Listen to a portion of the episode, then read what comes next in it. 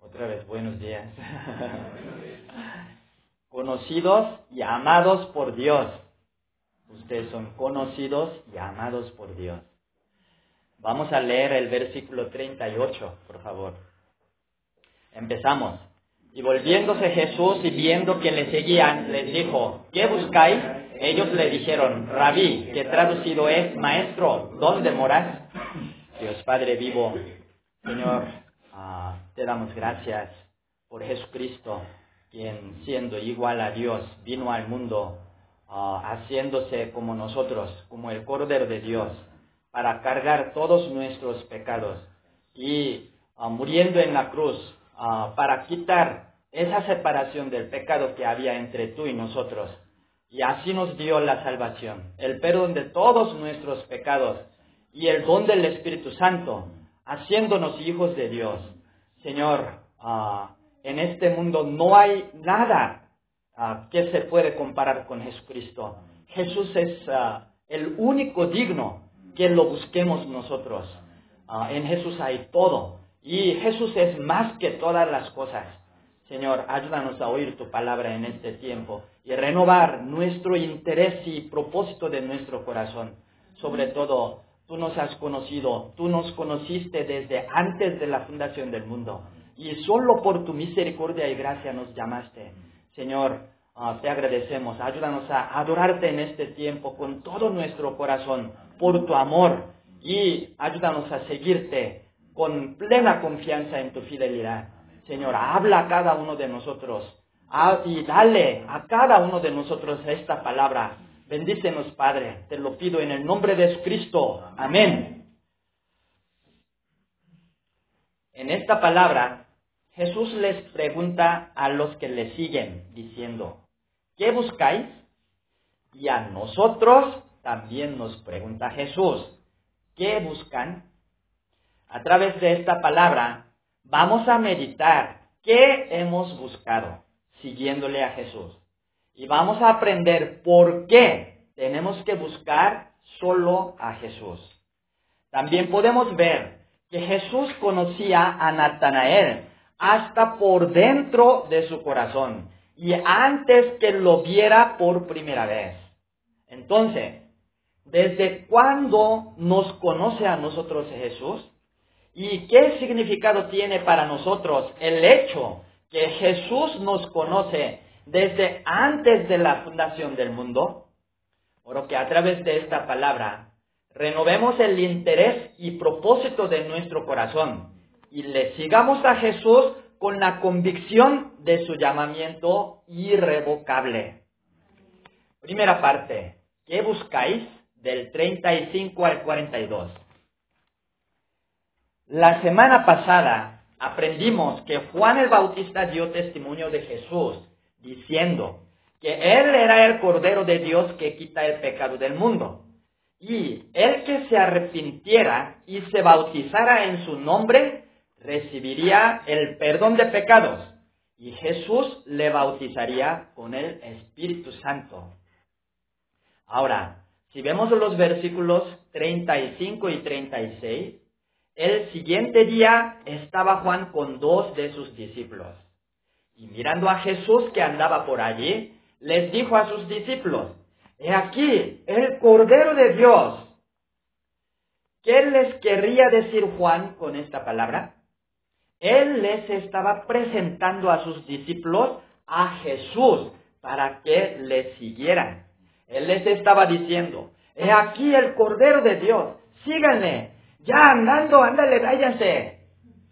Y si vemos el versículo 37, le oyeron hablar los dos discípulos y siguieron a Jesús. Aquí podemos aprender la humildad que debemos tener como pastores de las ovejas. Juan podía decirles a sus discípulos, ustedes son mis discípulos, quédense conmigo hasta que muera yo. Pero él no quiso tener a sus discípulos amarrados a sí mismo. Más bien, les ayudó a mirar a Jesús y seguirle. Algunos pastores piensan que sus ovejas son suyas. Y si otros pastores reprenden a sus ovejas o les enseñan, se enojan. También dicen, esta universidad es mía. Pues se la compró o qué? Y esta ciudad es también mía. Aquí no prediquen la palabra. Así dicen. Ellos son soberbios y buscan su propia gloria. Pero las ovejas a quienes apacentamos no son de nosotros, sino de Dios. La Boa y la ciudad de Puebla no son de nosotros. Más bien, el Señor nos llamó a nosotros a servir a sus ovejas aquí. Siendo pastores de las ovejas, debemos ser humildes como Juan el Bautista tenemos que ayudarles a las ovejas a mirar a Jesús y seguirle. Y si otros pastores les ayudan a seguir a Jesús, lejos de enojarnos, debemos alegrarnos y agradecerles. Por que seamos humildes como Juan y a través de nosotros las ovejas conozcan a Jesús y le sigan para obtener la vida y la luz en él. Ahora vamos a ver el versículo 38. Volviéndose Jesús y viendo que le seguían, les dijo, ¿qué buscáis? Y ellos le dijeron, Maestro, ¿dónde moras? Esta pregunta de los discípulos no significaba que ellos querían conocer la casa donde vivía Jesús. Qué tan bonita, qué tan cómoda. Ellos querían estar con Jesús y aprender de Él y conocerlo. ¿Y qué busca la gente siguiéndole a Jesús? Muchos buscan solución de problemas y una vida más tranquila. Ellos buscan resolver problemas personales o problemas familiares en Jesús. También quieren comportarse bien ante Dios y tener una conciencia más tranquila. Algunos buscan sacar la carrera atorada. Y los que padecen de enfermedades buscan sanidad. Por otro lado, ya que nuestra iglesia es de los jóvenes, algunos vienen buscando su pareja. Y los que tienen negocio pueden seguirle a Jesús buscando clientes en la iglesia, repartiendo sus tarjetas de presentación y diciendo, ay, yo tengo este negocio. Los políticos pueden buscar votos en la iglesia. ¿Y los pastores? pueden buscar tener a muchos discípulos, propia satisfacción y reconocimiento de la gente.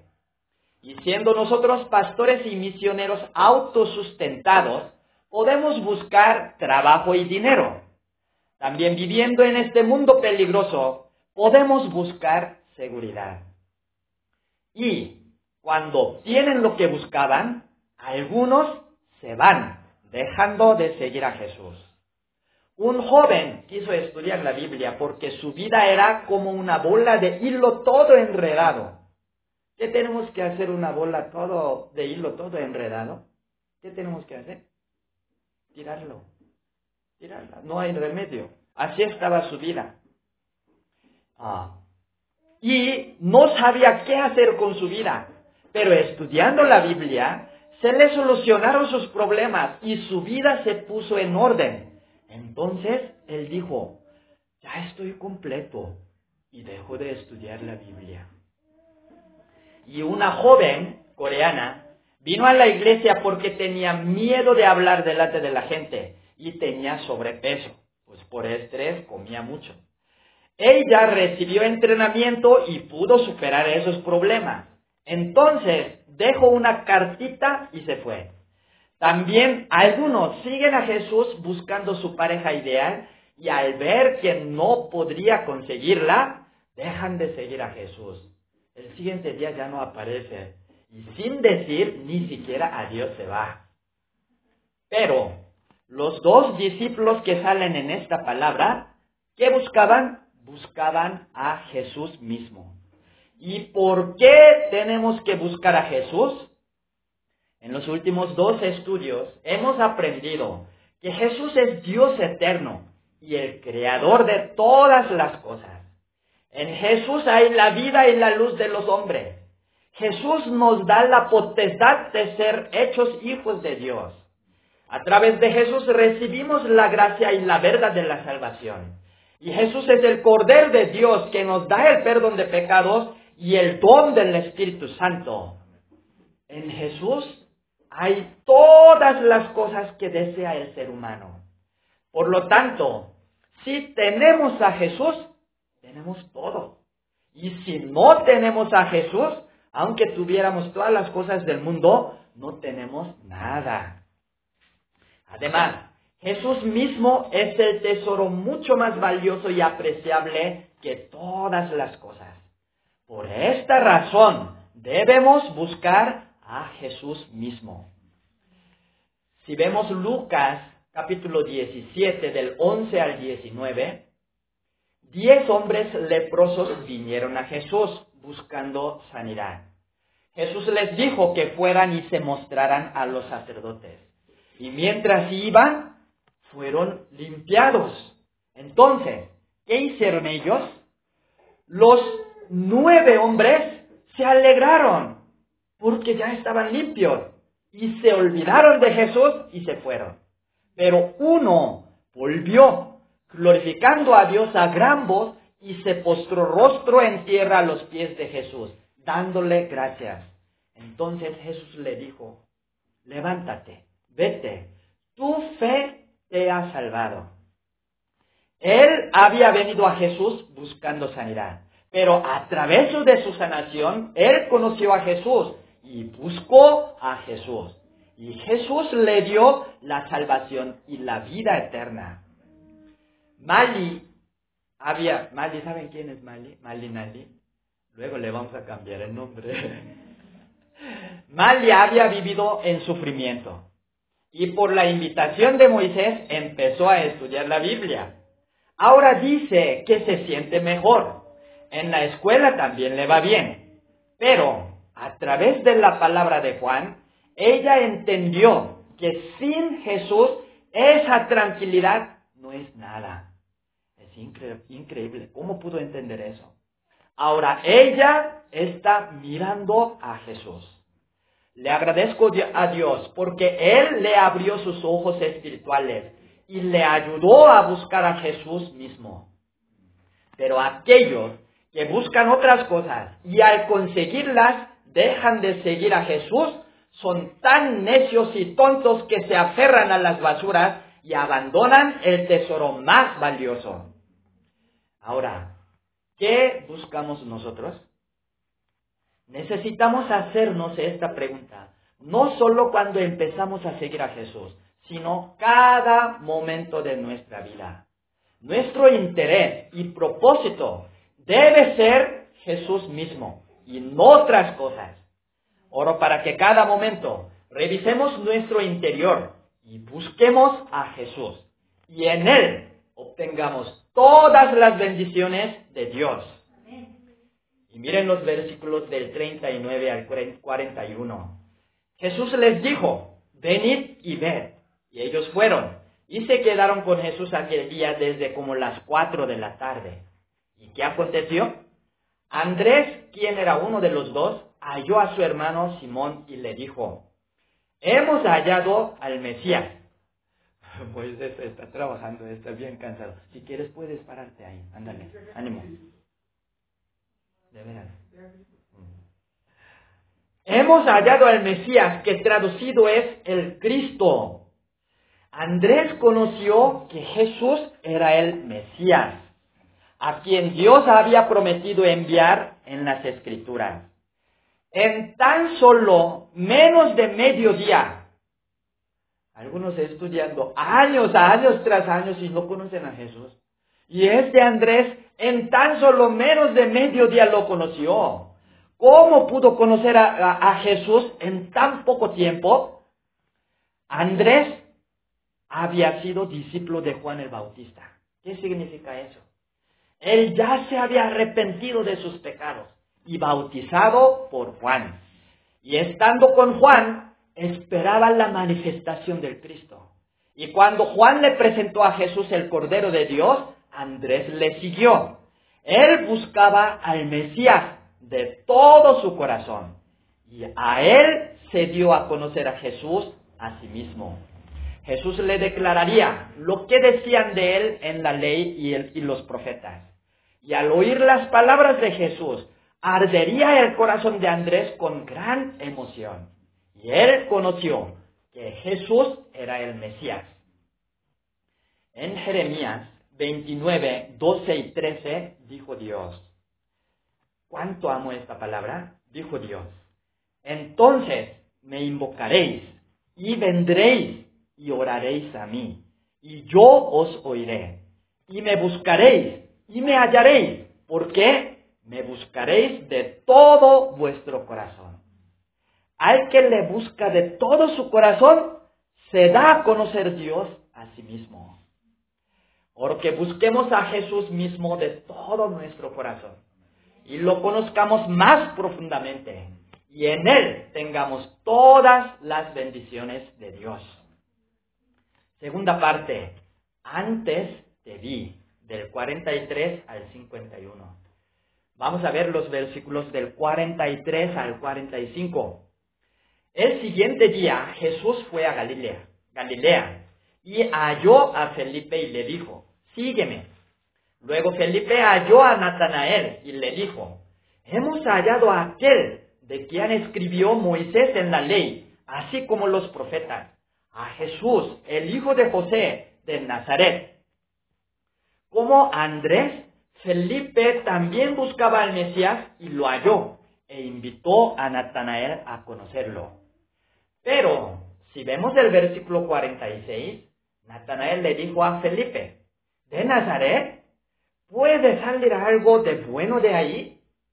Al oír esta palabra de Natanael, Felipe se daría cuenta de que Natanael tenía toda la razón. ¿Por qué? Si vemos Miqueas 5:2, el Señor Dios eterno había de salir de Belén de Judea, no de Nazaret de Galilea. Pero esta duda no pudo apagar la convicción y entusiasmo que tenía Felipe en su corazón. Por eso le dijo Felipe, ven y ve, no sé qué pasó, pero ven y ve tú. Y porque él hablaba con tanta emoción, Natanael fue a ver a Jesús. Y vamos a ver los versículos 47 y 48. Cuando Jesús vio a Natanael que se le acercaba, dijo, He aquí, un verdadero israelita en quien no hay engaño. Entonces le dijo Natanael, ¿de dónde me conoces? Él le quería decir, ¿tú me has visto? Yo nunca te he visto. ¿Cómo me conoces? Era la primera vez que se encontraban Jesús y Natanael, pero Jesús ya lo conocía y hasta por dentro de su corazón. Por eso quedó sorprendido Natanael. Y si vemos el versículo 48, la segunda parte, Jesús le dijo, antes que Felipe te llamara, cuando estabas debajo de la higuera, te vi. Es decir, Natanael se encontraba en un lugar debajo de una higuera, quizá meditando la palabra de Dios acerca del Mesías. Y Jesús estaba en otro lugar. Pero Jesús vio a Natanael. ¿Cómo pudo ver Jesús a Natanael estando en otro lugar y conocerlo hasta lo que había en su interior? Ningún ser humano lo puede hacer, sino solo Dios. Jesús es Dios. Por eso, si vemos el versículo 49, asombrado le dijo Natanael, Rabí, tú eres el Hijo de Dios, tú eres Dios, tú eres el rey de Israel, el Mesías prometido. Él creyó que Jesús era Dios y el Mesías prometido en las Escrituras. Entonces, miren los versículos 50 y 51. Porque te dije, te vi debajo de la higuera, ¿crees? Cosas mayores que estas verás. De cierto, de cierto os digo, de aquí adelante veréis el cielo abierto y a los ángeles de Dios que suben y descienden sobre el Hijo del Hombre. Los ángeles, ¿qué son? Hay los tontos necios que adoran a los ángeles. Hasta tienen sus estatuas y ángel para qué, ángel para llave perdida. Hay, hay para cada cosa tiene ángel. Esos son necios porque, ¿saben? Porque son siervos, los ángeles son siervos. ¿eh? Los ángeles son siervos de Dios. ¿Y qué somos nosotros? Hijos de Dios. A ver, ¿quién es más superior? ¿Ángeles o nosotros? Nosotros. Nosotros somos arriba que los estamos arriba que los ángeles. ¿Y por qué subirían y descenderían ellos sobre Jesús? Porque Jesús es Dios y los ángeles le sirven. Jesús le declaró a Natanael que en adelante vería la gloria de Jesús como Dios el Señor. Aquí podemos aprender una cosa muy importante. ¿Qué? ¿Desde cuándo nos conoce Jesús? ¿Nos conocerá Jesús desde que nos invitaron a estudiar la Biblia? ¿Qué dice la palabra de Dios? En Efesios 1.4 dice, según nos escogió en Él antes de la fundación del mundo, para que fuésemos santos y sin mancha delante de Él. También en Jeremías 1.5 dijo, dice Dios, antes que te formase en el vientre, te conocí. Y antes que nacieses, te santifiqué. Te di por profeta a las naciones. Jesús, Dios nuestro Creador, nos conoció antes de la fundación del mundo y antes que nos formara en el vientre de nuestra madre. Y nos escogió para que seamos salvos e hijos de Dios y utilizados como maestros de la Biblia en todas las naciones. No es que un día a Jesús se le ocurriera llamar a algunos y viendo entre todos escogiera a nosotros a ver si le servíamos. Jesús nos conoció antes de la creación del mundo. Él nos conoce por fuera y por dentro. Él conoce el carácter de cada uno de nosotros. Él conoce a Paulina que es lenta y conoce a Débora que es rápida, este, desesperada. Jesús conoce nuestros talentos, habilidades y capacidades. Nuestro Señor Jesús conoce lo que tenemos y lo que no tenemos. Él conoce en qué somos buenos y en qué malos. Él conoce nuestra fortaleza y nuestra debilidad. Él nos conoce a nosotros del todo. Y conociéndonos a nosotros, nos escogió para que seamos hechos sus hijos y obreros. ¿Qué significado tiene esta verdad para nosotros? En Romanos 11, 29 dice, porque irrevocables irrevocables son los dones y el llamamiento de Dios. La gracia de salvación y el llamamiento de Jesús para con nosotros son irrevocables. ¿Se pierde la salvación?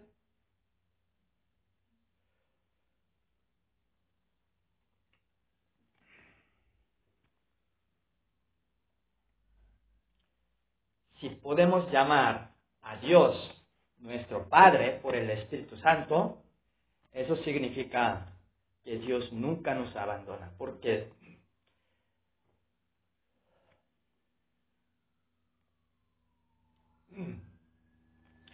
porque sus dones y el llamamiento son irrevocables. Si Jesús nos conociera desde algún momento de nuestra vida y nos llamara a ver si le eh, sirvamos, al conocer nuestros pecados, debilidades y faltas, podría despedirnos diciendo, es que no te conocía bien, perdón, ve a averiguar por otro lado. Pero Jesús nos conoció del todo y nos escogió y nos llamó. Además, además, Jesús, el Cordero de Dios, ya fue sacrificado por todos nuestros pecados, errores y faltas una vez para siempre. Así que nuestro Señor Jesús nunca se decepciona de nosotros. Si no conocemos a alguien y vemos, ay, no sabía que era así, y nos decepcionamos. Pero Jesús no. ¿Por qué? Ya nos conoce de todo. Ni se arrepiente de habernos llamado. Él será fiel con nosotros y se responsabilizará de nosotros durante toda nuestra vida y hasta que entremos en el reino de Dios.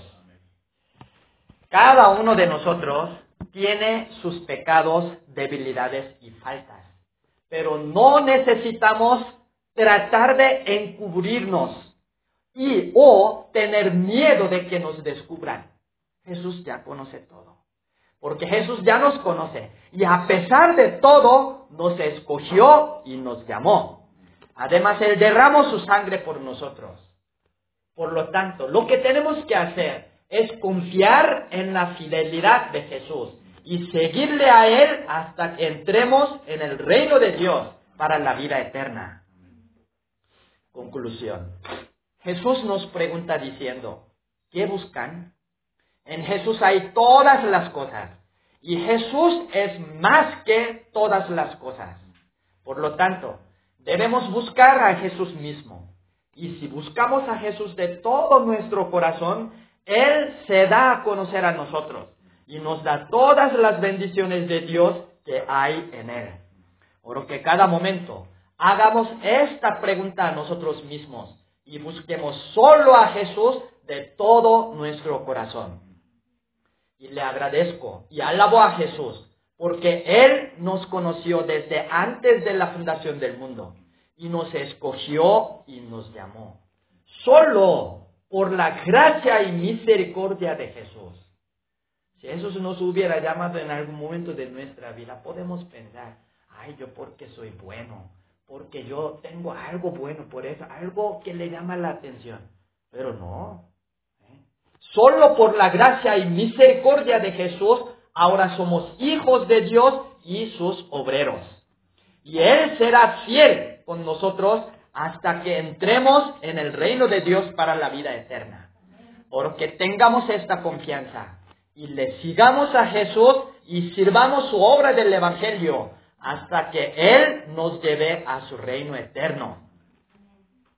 Vamos a leer el versículo 38.